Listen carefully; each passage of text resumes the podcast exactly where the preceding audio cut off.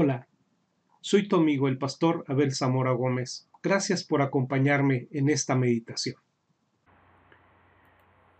Quiero pedirles por favor que nuevamente tengan sus Biblias allí en, el Evangelio de Lucas capítulo 11. Estamos leyendo cada mañana los versículos 1 al 4 porque es el marco de las enseñanzas que estamos compartiendo. Y dice la palabra del Señor, aconteció que orando Jesús, que orando en un lugar, y cuando terminó, uno de sus discípulos le dijo, Señor, enséñanos a orar, como también Juan enseñó a sus discípulos. Y les dijo, cuando oréis decid, Padre nuestro que estás en los cielos, santificado sea tu nombre, venga tu reino, hágase tu voluntad, como en el cielo, así también en la tierra. El pan nuestro de cada día, dánoslo hoy y perdónanos nuestros pecados, porque también nosotros perdonamos a todos los que nos deben. Y no nos metas en tentación, mas líbranos del mal. Bien, bueno, pues venimos de nueva cuenta a, recibir capacitación en torno a la vida de oración del discípulo.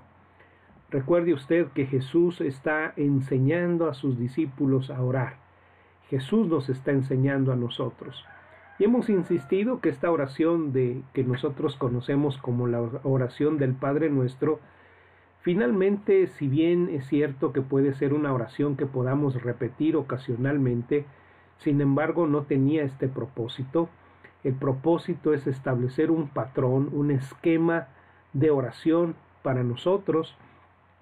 Y hemos estado viendo cómo cada una de esas frases establece ciertos principios que hacen que ciertamente nuestra oración pueda ser algo eficaz. Hemos visto cómo pues nuestras peticiones en primer lugar tienen que estar enfocadas en Dios y no en nosotros mismos. Hemos podido ver cómo la oración empieza, Padre nuestro que estás en los cielos, santificado sea tu nombre. Venga a nosotros tu reino tres expresiones que hemos tenido la oportunidad de considerar. Bueno, llegamos hoy a una cuarta frase. Y para empezar, bueno, si usted tiene una versión diferente a la versión Reina Valera 60, si usted está leyendo eh, la Biblia en la nueva versión internacional o lo hace en la nueva traducción viviente, o lo hace en la Biblia de las Américas, que no es tan reciente, pero bueno, ya tiene un poquito más de tiempo, usted encontrará que esta frase, hágase tu voluntad como en el cielo, así en la tierra, no aparece en el versículo número 2 del Evangelio de Lucas, en el capítulo número 11. No aparece. A veces nosotros tenemos desconfianza de estas traducciones porque hay ciertas frases o ciertas expresiones que para nosotros resultan muy familiares y que no las vemos en estas traducciones. Bueno, déjeme decirle que eh, los manuscritos en los cuales se basa la traducción de la Reina Valera 60, muchos de ellos, buenos, han sido manuscritos que de alguna manera han sido expuestos por manuscritos más antiguos o manuscritos más confiables y entonces de alguna manera esos manuscritos más confiables pues muestran que originalmente ciertas frases o ciertas porciones no aparecían en ella. Y esta es precisamente una de esas expresiones. Ahora, déjeme decirle que esto no quiere decir que esta expresión no sea inspirada, porque si usted ve y comparamos la enseñanza de Jesús ofrecida en Mateo capítulo 6, que ya hemos dicho, es una enseñanza que Jesús da en otro momento y da en otro lugar, mientras la enseñanza que nos presenta Lucas es una enseñanza que ocurre en la región de Judea, cuando uno de sus discípulos le pide que los enseñe a orar, la ocasión que nos presenta Mateo es otra ocasión la que conocemos como el Sermón de la Montaña, y en donde Jesús presenta enseñanzas en la región de Galilea. Entonces son dos ocasiones diferentes. Y allí en esa ocasión sí se registra esta expresión. Ahora, ¿qué pudo haber pasado? Bueno, lo que pudo haber pasado es que algún amanuense, algún escriba, ¿verdad? Cuando hizo la, ah, este, el, escrito del Evangelio de Lucas, entonces, eh, pues puso, si no como comentario al margen, sí incluyó esa frase por ah, estar incluida en el Evangelio de Mateo. Y entonces cuando los traductores de nuestra versión Reina Valera 60 toman estos documentos, bueno, ahí aparece y lo que hacen simple y sencillamente es traducirlos. Por eso, amado hermano, es que esta frase aparece en nuestra versión y no aparece en otros manuscritos. Pero no quiere decir que los otros manuscritos estén errados, porque de hecho, ¿verdad? Eh, esas, eh, eh, traducciones se, ajustan a, en este caso, versiones o mejor dicho, manuscritos de mucha mayor confianza. Sin embargo, nosotros vamos a considerar esta frase, porque ya repito, es una frase inspirada, es una frase que encontramos en Mateo capítulo 6 y versículo número 10. Bien, Espero, amado hermano, que a estas alturas entendamos que, la oración no consiste eh, en tratar de alinear a Dios a nuestra agenda, sino más bien es lo contrario, es esforzarnos para tratarnos de alinear nuestra vida a Dios, a su voluntad. De esto es precisamente lo que se trata. Ahora, cuando entendemos la supremacía de Dios en la oración, hermano, entonces estamos nosotros tocando la bendita riqueza de la oración. Es cuando la oración realmente se hace poderosa y efectiva, cuando nosotros entendamos eso. Hemos visto cómo en este pasaje de, de la enseñanza que nos presenta Lucas, hemos podido observar que la oración nos invita a acercarnos a Dios como nuestro Padre comprensivo. Nos invita a acercarnos como siervos que reconocen su soberanía y su gobierno sobre nuestra vida. Nos invita a acercarnos a Él como algo sagrado, santificado sea tu nombre. Ahora, Llegamos entonces nosotros a esta expresión que aparece en Mateo capítulo 6, verso 10. Y en esta ocasión nosotros estamos leyendo la frase, hágase tu voluntad, como en el cielo, así también en la tierra. Y hermanos, entonces encontramos un cuarto elemento muy importante que debe, debe tener una vida de oración dinámica, una vida de oración efectiva. Y es el hecho de que nos debe mover el interés de que la voluntad divina se exprese y que se exprese en la dimensión en la que se expresa en el mismísimo cielo. Ahora piense por un momento, amado hermano, cómo es que se ejecuta la voluntad de Dios en los cielos. Cuatro palabras a mí me describirían, ¿verdad?, cómo se expresa la voluntad de Dios en los cielos. Primeramente, yo no dudo que se ejecute de una manera perfecta, perfecta. En segundo lugar, yo no dudo que la voluntad de Dios en los cielos se realice de una manera completa, sin dejar pasar algún asunto, ¿verdad? De una manera completa. Pero no solamente perfectamente y completamente, sino también inmediatamente. La voluntad de Dios es un sí inmediato. A, su voluntad los ángeles responden sin, sin miración alguna, inmediatamente. Por eso entonces también podemos decir que en el cielo la voluntad de Dios se hace de una manera total, total, ¿sí? Ahora, ese es el deseo que nosotros estamos pidiendo en la oración, que esa ejecución de la voluntad de Dios hecha en los cielos de manera perfecta, completa, inmediata, total, así también se lleve a cabo aquí en nuestro contexto, en nuestra tierra. Por lo tanto, amado hermano, esta, eh, esta calidad de oración pues nos va a revelar un corazón que quiere lo que Dios quiere y que está buscando en todo momento la gloria, la gloria de Dios. Ahora, qué importante es esto eh, de, la voluntad y, cuando Jesús nos pide que oremos así, finalmente Él, nos da eh, eh, el mismo ejemplo de su disposición a la sujeción a la voluntad de Dios.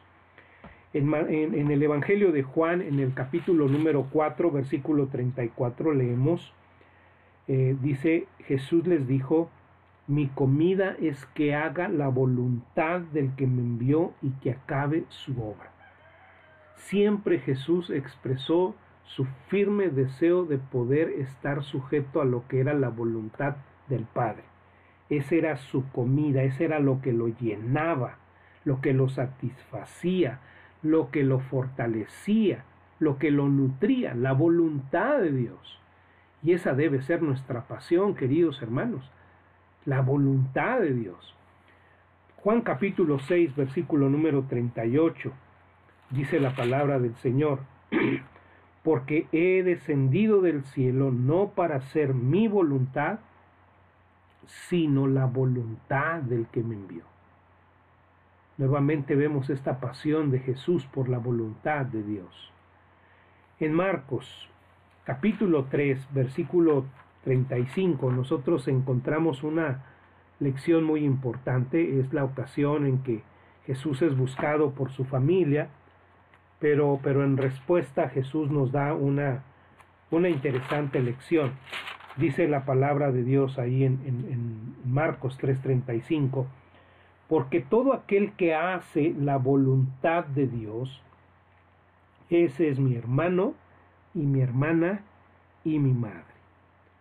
Ahora mire usted, amado hermano, mientras más buscamos parecernos a Cristo, mientras más buscamos identificarnos con Cristo, más preocupados y más involucrados habremos de estar con la voluntad de Dios. En otras palabras, cuando nosotros estamos pidiéndole a Dios hágase tu voluntad como en el cielo, así en la tierra, estamos diciendo deja que tu voluntad suceda en mi mundo como está sucediendo en tu mundo, amado Dios. Eso es lo que nosotros estamos declarando. Permítame mencionarle una, una, palabra más, eh, Lucas capítulo 22, versículo número 42. El Señor Jesucristo está ya próximo a, la muerte y, nosotros conocemos de esa su oración allá en el Getsemaní Lucas registra y diciendo Jesús, Padre, si quieres pasa de mí esta copa, pero no se haga mi voluntad, sino la tuya. En, el momento más, más este, sensible en, en la vida terrenal de Jesús, cuando está próximo a la muerte, aún Jesús busca someterse a la voluntad de Dios, el Padre, eh, en los detalles más finos, en los detalles más íntimos. Hágase tu voluntad en cada detalle. Ahora, usted y yo sabemos que en última instancia, hermanos, en el gran esquema de las cosas, Dios está llevando a cabo su voluntad. Finalmente todo está siendo dirigido para que el propósito que Dios ha establecido desde antes de la fundación del mundo llegue a su perfecto cumplimiento. y así será. Sin embargo, sabemos que en el presente hay muchas cosas, hay muchos detalles que definitivamente no se conforman a la voluntad de Dios. Voy a repetir la, la idea para que usted me la comprenda. Dios finalmente ejecutará su voluntad y su propósito que determinó desde antes de la fundación del mundo. pero en los detalles y las circunstancias que estamos experimentando en este mundo caído, nosotros vemos un sinnúmero de cosas que no están siendo conforme a la voluntad de Dios. De hecho, debemos estar conscientes que en el mundo caído, la gran mayoría de las cosas que suceden no están siendo llevadas a cabo de acuerdo a la voluntad de Dios. Y es ahí entonces donde entra nuestro interés para pedirle a Dios que en esos detalles, que en esas circunstancias que estamos nosotros viviendo en este mundo caído, se pueda expresar la voluntad de nuestro Dios. Que ese, amado hermano, es el deseo de nuestro corazón. Pero, amado hermano, y, quisiera que en esta, en esta mañana pudiéramos sobre todo concentrarnos en algunos aspectos que nosotros debiéramos cuidar de actitud, de lo que significa, ¿verdad? Orar, orar eh, de acuerdo a la voluntad de Dios o pidiendo la voluntad de Dios. Hay tres actitudes que yo quisiera destacar que no son apropiadas cuando nosotros pedimos al Señor que se haga su voluntad. La primera actitud que yo quisiera que usted evitara y, que yo debo evitar en mi oración es la actitud que pudiéramos llamar esa actitud de un amargo resentimiento. Hay muchas personas que cuando están pensando en orar por la voluntad de Dios, están en una actitud de tanto enojo contra Dios por las circunstancias que viven, que literalmente lo que están diciendo en su oración, bueno, pues ya no puedo luchar con lo que es inevitable que tú has determinado, así que simple y sencillamente yo me resigno a lo que tú quieras hacer. Y hasta se hace con enojo. Y esta es la actitud de muchos incrédulos que dicen, ¿por qué tú crees en la oración? Bueno, si tú supones que Dios es un Dios soberano que va a hacer su voluntad, pues a final de cuentas Él se va a salir con la suya. ¿Para qué oras? O si oras, estás asumiendo una actitud de enojo. Mire, hay personajes en la historia que pudieran reflejarnos esta, esta actitud de enojo contra Dios. Uno de ellos, un hombre que sin duda destacó en la música, Ludwig van Beethoven, que toda su vida vivió con un resentimiento para con Dios por el hecho de haber nacido sordo. Usted sabe que la sordera de Beethoven fue producto, ¿verdad?, de la enfermedad de sífilis que contrajo su madre antes de que este hombre naciera. Pero esto llevó a Beethoven a una vida de completa amargura de tal manera que sus historiadores nos dicen que cuando murió él murió con los puños cerrados y con un gesto en su boca que parecía estar hasta la misma muerte, reprochándole a Dios la expresión de su voluntad. Este no es el tipo de actitud que se espera que usted y yo tengamos cuando le pedimos al Señor, hágase tu voluntad. Otra forma en la que pudiéramos nosotros ver que hay una actitud negativa es en lo que podemos llamar la actitud de la resignación pasiva. La resignación pasiva. Personas que no necesariamente se enojan, pero que tienen una actitud de derrota, que se dan por vencida. En otras palabras, dicen, bueno, pues pues si va a suceder, va a suceder. Va a suceder. Hay personas que ven la voluntad de Dios como algo contra lo que no pueden tratar de luchar. Algo con lo que finalmente van a perder. Y entonces así se acercan a su vida de oración. Orando como que, bueno, pues al final de cuentas va a pasar lo que va a pasar. Y, esto lleva a muchos cristianos en nuestras iglesias, porque este es particularmente algo que se, que se ve en nuestra vida de iglesia a muchos cristianos a tener una vida muy raquítica en la oración. ¿Por qué no oran? Porque creen que sus oraciones finalmente no tienen ningún significado, ¿verdad? No tienen ningún significado.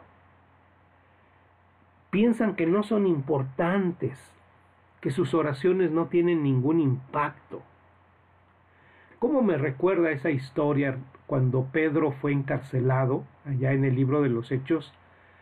Herodes, eh, buscando congraciarse con los líderes judíos, había privado de su vida a, Santiago, a Santiago el apóstol, el hermano de Juan, y pues también queriendo pues seguir congraciándose con los judíos, dice la Biblia que metió a, Pedro a la cárcel con la finalidad de matarlo también en, el tiempo de la Pascua. Y Pedro, bueno, pues quitado de la pena, nos dice que estaba dormido cuando de repente, usted recuerda la escena, eh, un ángel lo despierta y pese a toda la seguridad que rodeaba la custodia de Pedro, fue liberado. Pero la escritura nos dice que mientras Pedro estaba encarcelado, la iglesia estaba orando. Y cuando Pedro llega a la casa, dice la escritura que sale una muchacha llamada Rode, ve por el pestillo de la puerta y ve que es Pedro, y se mete corriendo para decirles es Pedro, pero no le abre la puerta. ¿Y cuál es la actitud que tienen los hermanos que están orando en ese momento? Estás loca muchacha, va a ser su ángel. Ahora mire usted las ideas de, este grupo de, de oración. Pedro ya sin duda está muerto, lo que tú estás viendo es su espíritu. Ahora, ¿qué es lo que nos denota la actitud de esta iglesia? Estaba orando y eso es muy importante, pero parecía que estaban orando como resignados a que lo fatal suceda. Y entonces, hermanos, vemos que en la vida de oración, y esta es una actitud que tenemos que hacer a un lado en nuestra vida de oración cuando oramos para que la voluntad de Dios sea hecha, es orar con una actitud fatalista y determinista. Pues voy a orar, ¿verdad? Pero, pues a final de cuentas, pues yo creo que las cosas no van a salir. No, hermano, no. Cuando usted y yo oramos, debemos tomar en cuenta, ¿verdad? Aquella otra historia que Jesús nos dice en Lucas capítulo 18, cuando presenta aquella parábola de aquella viuda que está pidiendo justicia a un juez que yo no sé por qué fue puesto allí, es un juez injusto que no tiene temor a Dios y no tiene respeto por el hombre, y sin embargo dice que después de tanta insistencia, aquel juez injusto le dio a la mujer lo que ella quería, que se le hiciera justicia. Y entonces, por vía de contraste, dice, bueno, si el juez injusto respondió, ¿cuánto más no hará justicia Dios, el Dios amoroso, el Padre celestial, aquel cuyo nombre es santificado, es sagrado? Aquel que es el soberano, ¿cuánto no habrá, hará justicia para los que le buscan, para los que le aman? Entonces tus oraciones tienen significado. Tus oraciones cuando pides que la voluntad de Dios sea hecha, tienen valor delante de Dios. Y entonces la súplica que tú levantas en oración es precisamente esa hágase tu voluntad, porque tu voluntad es lo mejor en estas circunstancias. Es una especie de celo santo, Señor, aquí tu voluntad nos está haciendo. Deseamos que tu voluntad se haga. Finalmente, amado hermano, otra actitud que nosotros debemos evitar es lo que pudiéramos eh, llamar la actitud de una reserva teológica. Hubo un tiempo en que floreció mucho la, llamada eh, eh, corriente del, eh, del calvinismo y unos lo llevaron al, punto extremo y, son identificados como hipercalvinistas, que de alguna manera ponían tanto énfasis en la soberanía de Dios que finalmente la voluntad humana era considerada como nula, cero. Y en el evangelismo, por ejemplo, los hipercalvinistas dicen, bueno, pues ¿para qué evangelizamos? Si de acuerdo a la voluntad de Dios los que se van a salvar, se van a salvar. ¿Para qué evangelizas? Con todos los que se van a perder y, que Dios ha determinado que se pierdan, se van a perder. ¿Para qué evangelizas? Pues pasemos esto a la vida de oración en, esta, en este pensamiento hipercalvinista, ¿no? Pues ¿para qué oramos? Si lo que Dios va a hacer lo va a hacer, pues tú no ores tú no ores, ¿verdad? Esta es otra forma de manifestación eh, fatalista, determinista. ¿Para qué orar? Y pudiéramos tener hasta justificaciones teológicas. Pero ya lo mencioné, amado hermano. El deseo de Dios, el agrado de Dios, es que sus hijos les presentemos en oración toda nuestra necesidad y que en todo ello nosotros procuremos ceñir nuestra vida a su voluntad, que nos deleitemos en su voluntad. ¿Sí? Esa, esa es la actitud que nosotros debemos asumir. Es la actitud de agitación, ¿verdad? De una persona que busca que la voluntad de Dios pueda ser hecha en su entorno, ¿sí? Que no está contenta, no está satisfecha, no está resignada a que lo que está ocurriendo fuera de la voluntad de Dios se siga dando, sino que ora con una actitud de una santa indignación y que le dice al Señor, Señor, haz tu voluntad. Mi oración, querido hermano, es que usted y yo podamos estar orando en esta dimensión de celo santo, Señor, haz tu voluntad. Tu voluntad es lo que satisfacerá en plenitud mi vida y la vida de aquellos que tienen temor de ti.